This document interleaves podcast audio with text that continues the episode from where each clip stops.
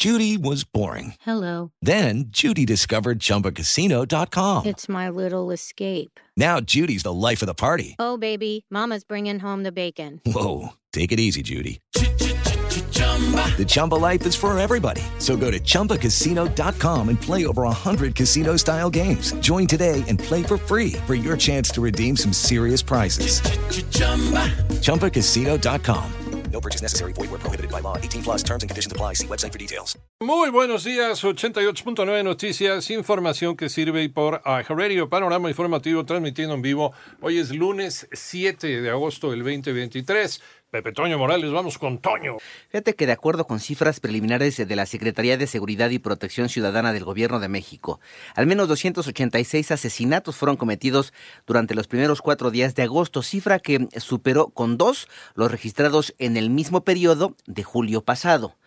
Ayer por la tarde, en otra información, fue asesinado durante una emboscada al dirigirse a un jaripeo Marco Antonio Mejía Martínez, quien era regidor del ayuntamiento de Acatlán de Osorio, esto es en Puebla.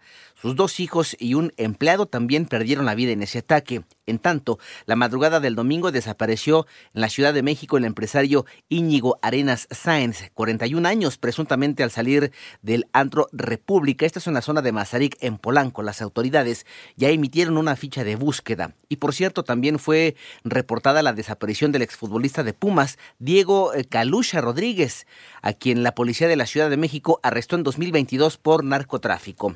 La Secretaría de la Función Pública vigila la correcta aplicación de recursos públicos por más de 333, 330 mil millones de pesos. Armando Arteaga. La Secretaría de la Función Pública informó que del 1 de enero al 31 de julio de 2023, en la bitácora de seguimiento de adquisiciones, se han registrado 2.709 contratos de bienes y servicios en la Administración Pública Federal por 339.610 millones 500 mil pesos, lo que representa el 80.1% del monto total de las compras registradas en Compranet. En los primeros siete meses de 2023, señaló la dependencia en comunicado de prensa, en la bitácora se registraron 522 personas servidoras públicas de los tres órdenes de gobierno, de los cuales 60 son coordinadores de los órganos internos de control. Para 88.9 Noticias, información que sirve Armando Arteaga. Gracias. El presidente de la República dedicó el fin de semana a supervisar la construcción del tren Maya.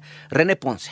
Por segundo día consecutivo, el presidente de México realizó ayer domingo un sobrevuelo de supervisión en la zona de construcción del tren Maya. A través de sus redes sociales, el jefe del Ejecutivo escribió, en tres días sobrevolamos 1.554 kilómetros del tren Maya. Se dice fácil, pero es una construcción majestuosa y con mucha ingeniería, tendido de vías, estaciones, cocheras, talleres, instalaciones eléctricas, fibra óptica, centros de control, caminos, pasos de fauna, obras de drenaje, puentes, túneles y más de 100 kilómetros de viaductos o segundos pisos. El primer mandatario detalló que para llegar al estado de avance actual de esta obra se tuvo que pasar por varios ríos, enfrentar amparos y a pseudoambientalistas. Para 88.9 Noticias, René Ponce Hernández. Vamos a información internacional. Hasta el momento, 30 personas han muerto y 90 han resultado lesionadas luego del descarrilamiento de un tren de pasajeros en el sur de Pakistán. Autoridades señalan que la causa podría ser una falla mecánica o un sabotaje. Por otro lado, eh, Níger cerró su espacio aéreo al considerar que existe una amenaza de intervención, por lo que Francia y los Estados Unidos